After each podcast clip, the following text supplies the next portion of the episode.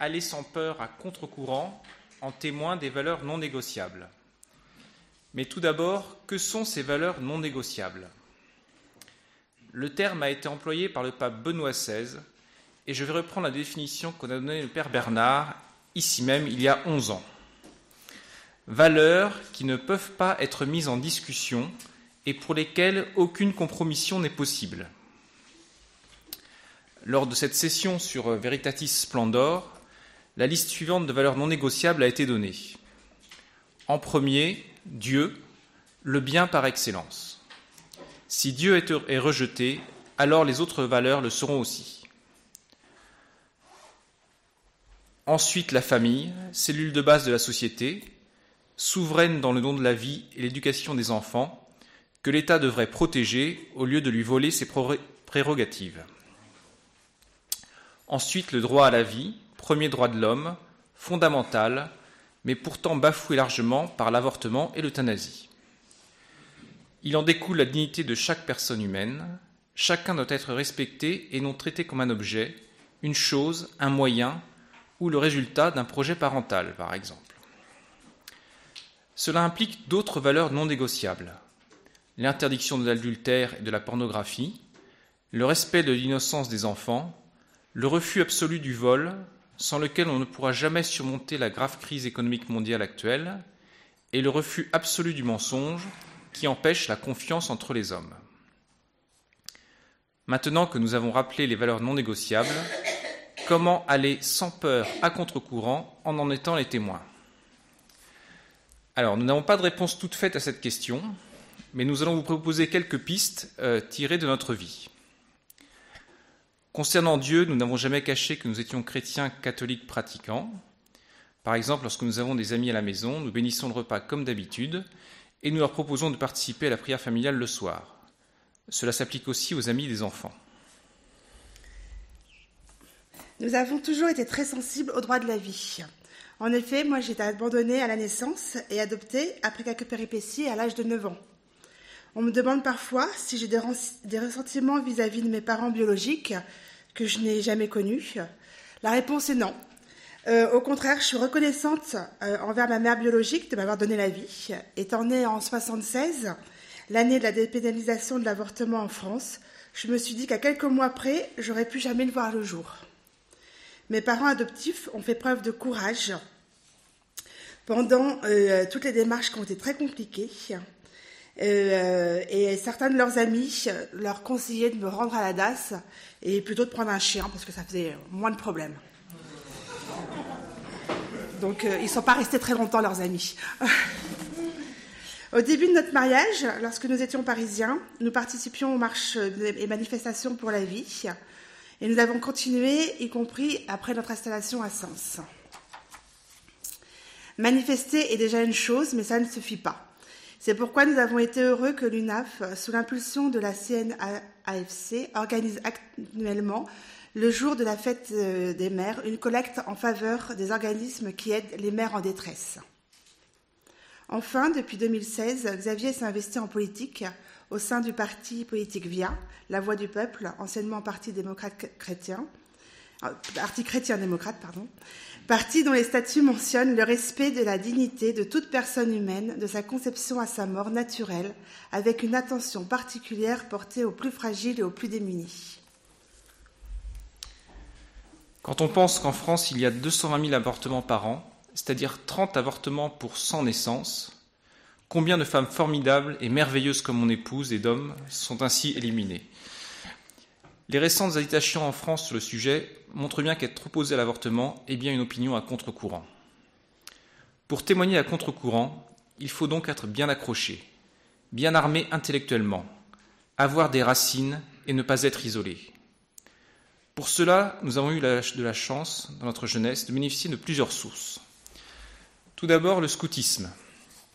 Nous avons tous les deux découvert le scoutisme vers l'âge de 12 ans, à Auxerre, au sein des guides des scouts d'Europe. Sans entrer dans le détail de la pédagogie scout, rappelons les cinq buts du scoutisme.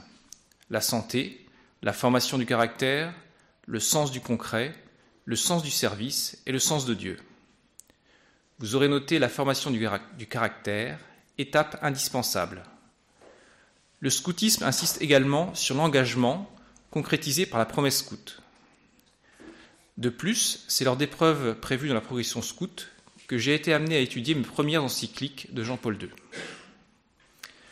Lors de notre adolescence à Auxerre, nous avons également pu bénéficier d'un ciné-club organisé par l'AFC d'Auxerre. Grâce aux explications, nous abordions divers sujets peu ou mal enseignés à l'école à travers de films. Par exemple, l'action de Pie XII auprès des Juifs avec le film Le pourpre et le noir, l'évangélisation des Indiens avec le film Mission, ou encore le totalitarisme soviétique avec le film L'aveu. Nous avons également bien apprécié les camps de jeunes proposés par Ictus, qui nous ont donné des bases en philosophie et sur la doctrine sociale de l'Église. Les, camps étaient dirigés par Jacques Trémollet de Villers et s'appuyaient sur les ouvrages de Jean, de Jean Housset. Ensuite, et cela rejoint la valeur de la famille, il nous semble important de se donner les moyens de vivre au mieux le sacrement de mariage. Pour cela, une fois mariés, nous avons participé à plusieurs équipes Notre-Dame pour essayer d'approfondir notre spiritualité conjugale, avec notamment la prière conjugale quotidienne. Puis, ayant découvert la famille missionnaire de Notre-Dame, nous sommes devenus membres d'une cordée de couples. Pour ceux qui ne connaissent pas, il s'agit de s'encorder à Notre-Dame-des-Neiges et d'avancer pas à pas sur le chemin de la sainteté avec d'autres couples, avec des points d'attention ou d'effort. Mais comment être témoin? Tout d'abord, bien sûr, il faut vivre de ses valeurs, c'est un témoignage très important. Mais chacun peut faire davantage. Notre premier témoignage a été lors de nos fiançailles. Déjà il y a 27 ans, le sens des fiançailles s'était perdu. La grand-mère paternelle pardon, de Xavier nous racontait comment sa coiffeuse ne comprenait pas que nous habitions pas ensemble. Elle était vraiment déroutée, la pauvre coiffeuse. Je résidais alors dans un foyer de jeunes filles tenues par des religieuses. La mère supérieure aussi était euh, assez déroutée, sachant que nous vivions de véritables fiançailles, parce que j'ai vécu euh, du mois de septembre jusqu'au mois d'avril dans ce foyer, et au mois d'avril, je me mariais. Donc elle ne comprenait pas que je vienne dans un foyer pour quelques mois. C'était un peu ridicule, mais bon.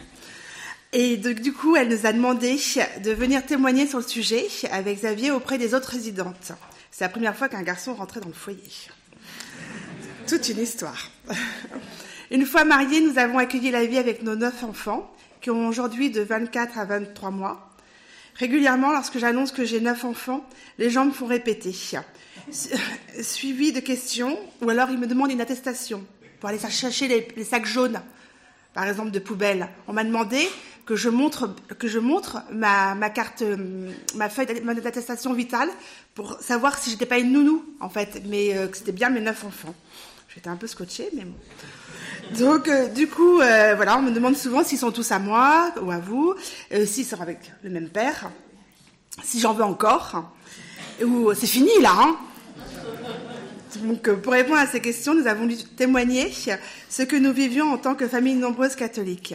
C'est ainsi que nous avons fait l'objet d'une émission télévisée il y a une dizaine d'années. Alors à l'époque, on n'en avait que euh, six, on a gardé le septième. Euh, c'est quoi l'amour Au cours de laquelle nous espérons avoir pu transmettre quelques messages. Lors de notre arrivée à Sens il y a 18 ans, nous avons adhéré à l'AFC de Sens, l'AFC qui signifie Association familiale catholique, et voici le premier article de ses statuts.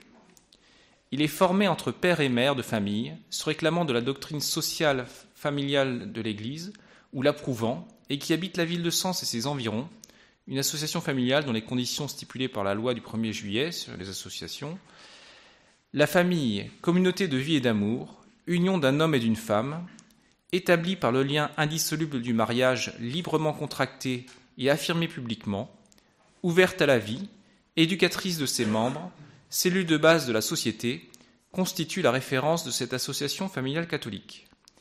Elle fonde son action sur euh, l'enseignement familial et social de l'Église catholique et se propose de le faire connaître, d'aider les familles à en vivre et d'agir dans la société pour sa mise en application. Donc, au bout d'un an, j'ai été élu président et avec le conseil d'administration, nous avons travaillé pour mettre en œuvre cet article en rencontrant nos élus, en organisant des conférences et des manifestations. De cet engagement découla aussi mon engagement au sein de la Manif pour tous iconaise contre la dénaturation du mariage. Au bout de 12 ans, j'ai abandonné la présidence pour la vice-présidence, donc afin de me présenter aux élections législatives de 2017, donc sous l'étiquette PCD. Et donc mon engagement politique s'est poursuivi euh, notamment lors de la dernière campagne présidentielle, puisque donc euh, via le nouveau nom du Parti chrétien-démocrate était un des partis soutiens d'Éric Zemmour. Tout à l'heure, nous avons parlé du scoutisme, qui nous avait beaucoup apporté. Nous avons voulu aussi apporter notre contribution. Nous avons tous les deux servi en tant que chef d'unité avant notre mariage. Et une fois mariés, nous avons servi en tant que chef-taine de groupe pour moi et commissaire des districts pour Xavier. Nous avons évoqué aussi l'éducation qui était la responsabilité des parents. Cela a été très important, surtout lorsqu'un ministre de l'Éducation comme M. Payon indique qu'il faut arracher l'élève à tout des déterminismes et cite en premier le déterminisme familial. Xavier a été président de l'APEL, Association des parents d'élèves de l'enseignement libre, donc dans une école privée à Sens, du groupe scolaire Sénéné, il y a quelques années. Conformément à l'objet de l'appel, qui n'est pas uniquement l'organisation de kermesse, il a poussé l'organisation de différentes conférences sur l'éducation, qui ont été plus ou moins bien accueillies, plutôt moins que bien plus. Euh, quelques années plus tard, dépité par ce qui nous était proposé dans les écoles sénonaises, à l'aide euh, d'avec un autre couple et le soutien de la famille missionnaire Notre-Dame, nous avons créé l'école Sainte Famille en 2013. Pour la petite histoire, il faut savoir que ma maman euh, était directrice depuis pratiquement 40 ans d'une école privée, donc sous contrat à Auxerre. Et donc elle était en retraite quand on a créé cette école, mais elle faisait toujours partie de la tutelle de Cézanne. Donc, c'est-à-dire que c'est elle qui engagé les nouveaux directeurs euh, de l'enseignement catholique euh, dans Lyon. Et donc, euh, bah, ça fait un peu jaser puisque bah, sa fille ouvre une école hors contrat. Donc, ça a été un petit peu compliqué. Et en fait, on a toujours eu le soutien, de maman qui s'est bien rendu compte que ben, c'était plus ce que c'était et qu'il fallait faire autre chose. Donc, ça a apporté beaucoup à nos enfants et, et aux élèves qu'on a eus. Mais par le manque d'effectifs, on a dû fermer l'école en 2017. Alors en conclusion, euh, oui, il ne faut pas avoir peur d'affronter le courant, et c'est une preuve de vie. Car le dicton dit bien, être dans le vent, c'est une ambition de feuille morte. Mais alors, nous n'avons pas fait un exposé académique, mais au travers de notre expérience, il nous semble donc important de se former, et assister à cette session est un bon début de ne pas être seul. Donc le proverbe dit tout bien un chrétien isolé est un chrétien en danger. Et je pense que pouvoir se soutenir les uns les autres est important. De faire confiance à la providence et de prier Saint Joseph. En effet, lui aussi a dû aller à contre-courant. Et surtout, donc, de prendre Jésus comme modèle de courage qui a donné sa vie pour nous. Ainsi, nous pourrons tous aller sans peur, à contre-courant, en témoin des valeurs non négociables et donc de Jésus.